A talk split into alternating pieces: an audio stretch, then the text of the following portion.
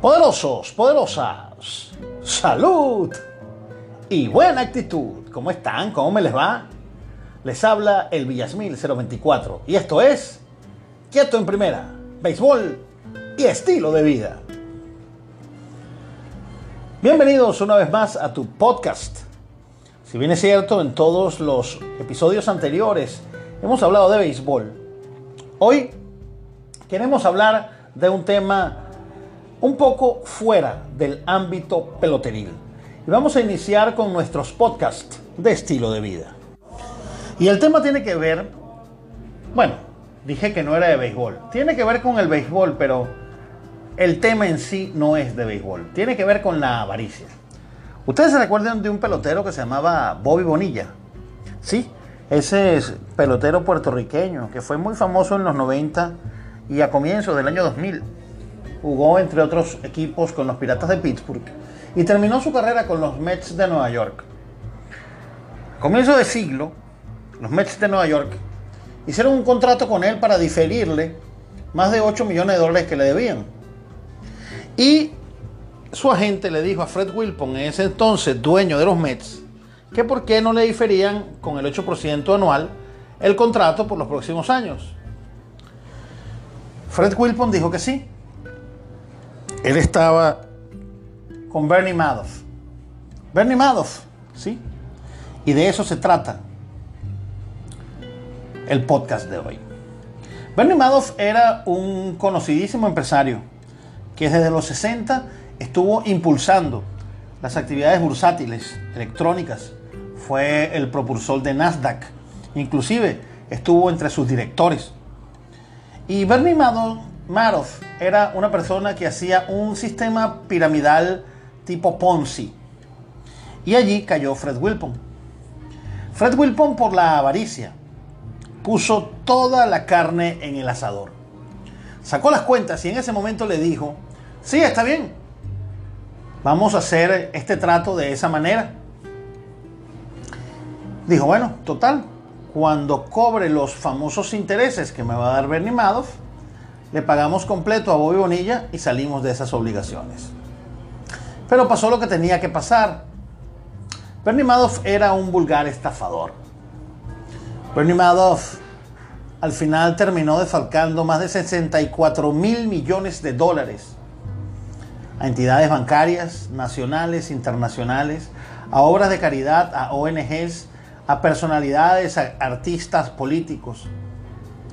Uno de sus mejores y más cercanos asistentes se suicidó.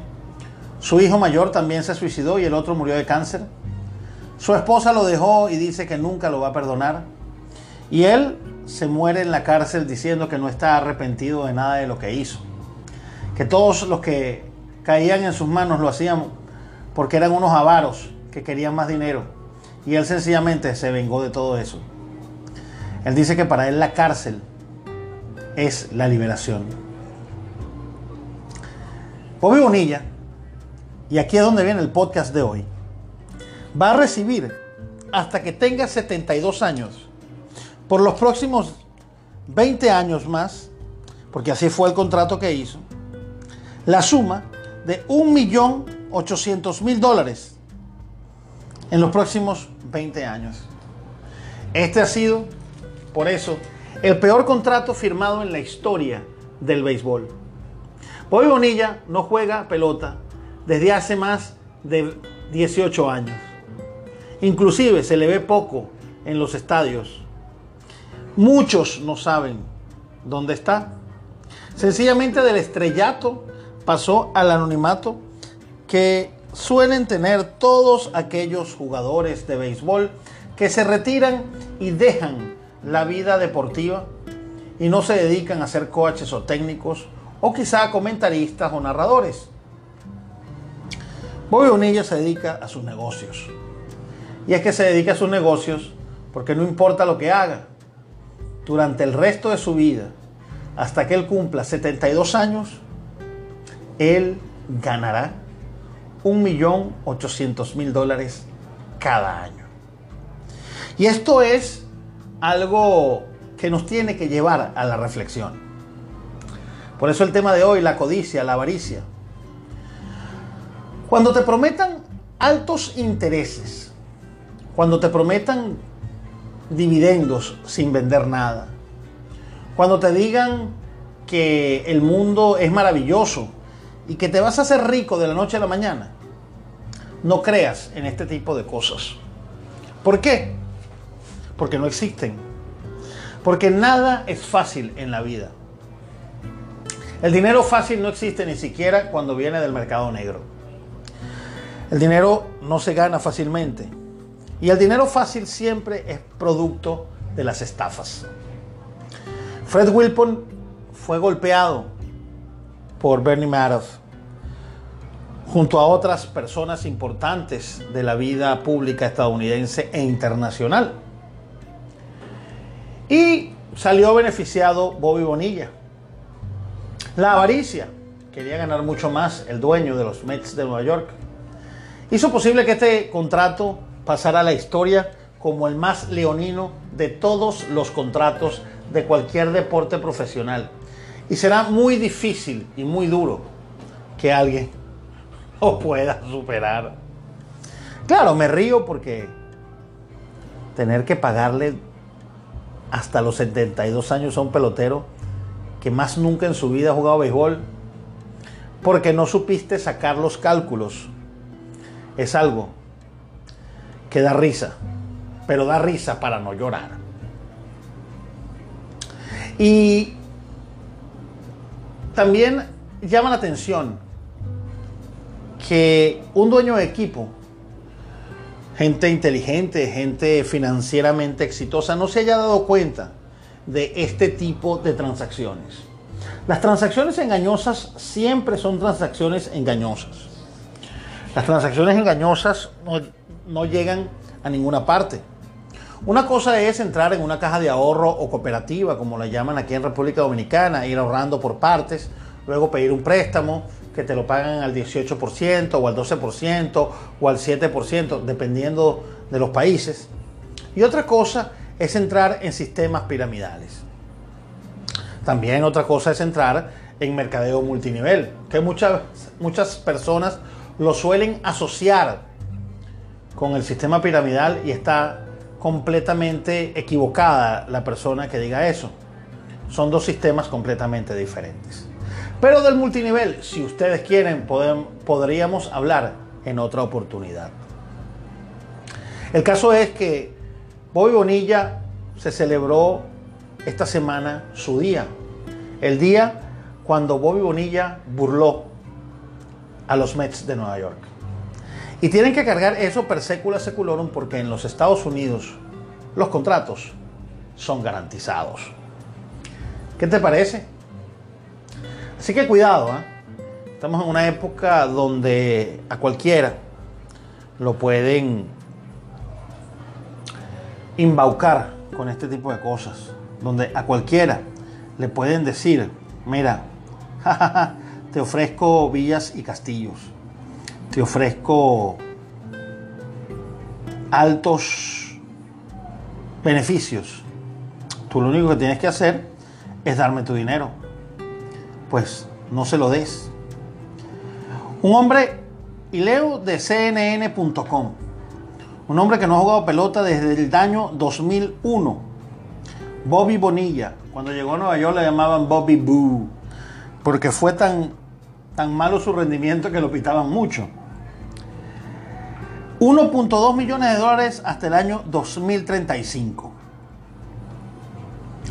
Hace 20 años le tenían que pagar o le tendrán que pagar 1.193.248,20 hasta el año 2035 cuando él tenga 72 años de edad. Hasta este punto el final sumará 29.8 millones de dólares pagados por un deportista como Bobby Bonilla que no jugará, que no habrá jugado en el profesional por 34 años. ¿Ok? Eh, y bueno, recuérdense, ustedes se acuerdan que en el 2007 los Yankees de Nueva York firmaron a Alex Rodríguez por 10 años y 275 millones de dólares. Bueno, los Yankees tienen que obligar, eh, estaban obligados a pagarle a él 90 millones en un contrato hasta que este expirara y él llegara a los 42 años de edad. ¿Ok? Pero este no fue el caso de Bobby Bonilla. Dennis Gilbert dijo que le pagaran al 8% y aceptó Wilpon. Bueno, y así fue como pasó. Ya saben, el peor contrato de la historia.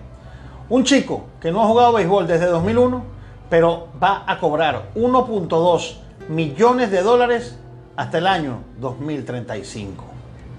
Todo por la visión de un hombre inteligente, Dennis Gilbert, el agente de Bobby Bonilla, y por un hombre como Fred Wilpon, que por avaro y por confiar en Bernie Madoff fue defraudado y evidentemente firmó el peor contrato de la historia. ¿Qué te parece este tipo de, de historias? ¿Te gusta este blog?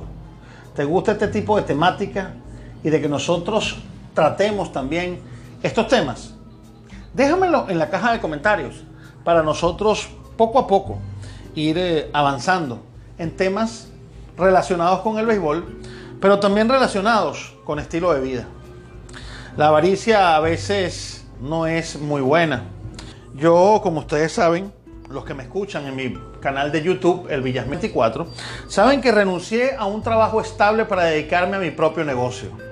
Pero también, además de dedicarme a mi, propio negocio, quiero dedicarme a criar a las Dominican Twins, a mis hijas pequeñas, y no perder esos años dorados que perdí con los tres hijos de mi primer matrimonio. A veces el dinero no es tan importante y el tiempo es más importante que el dinero. Uno siempre puede conseguir más dinero, pero no puede conseguir más tiempo. En una época donde nos enseñan que lo único que importa son los cuartos, el billete, la plata, la lana, como tú la llames, donde la avaricia, donde todo el mundo quiere tener los, los bolsillos llenos de billetes y, y donde el fin justifica los medios. Hay que reflexionar y traer a colación el caso de Fred Wilpon y Bobby Bonilla. Porque, bueno, y por supuesto de Bernie Madoff, que estafó en 64 mil millones de dólares a más de mil, mil personas y alcanzó ribetes épicos. Tanto así que le dieron 150 años de prisión, la pena más grande en la historia de los Estados Unidos para un delito económico. Entonces, piénsalo bien. ¿Cuál es tu escala de valores? El dinero, la familia, familia o dinero. ¿Qué quieres tú? Recuerdo un amigo mío que me decía, Alfredo, no hables con esta persona. ¿Por qué? Me dijo, porque es un hombre tan pobre que lo único que tiene es dinero. Ser rico no significa tener dinero. Los ricos, realmente ricos, tienen dinero porque trabajan tanto en su personalidad y son unas personas tan ricas en virtudes y en muchas cosas que el dinero llega como colorario, como recompensa al esfuerzo del trabajo propio. Esa es la reflexión que quería dejar. Si ya llegaste hasta aquí, te voy a pedir que te suscribas a este blog, que este podcast lo bajes y lo compartas con tus amigos. Y si te gusta, pues recomiéndalo. También te quiero invitar a mi canal de YouTube, el Villasmil 024, donde hablamos de béisbol y estilo de vida. Les habló el Villasmil 024. Y yo, como siempre, me despido. Listo. Se acabó el juego. Chao.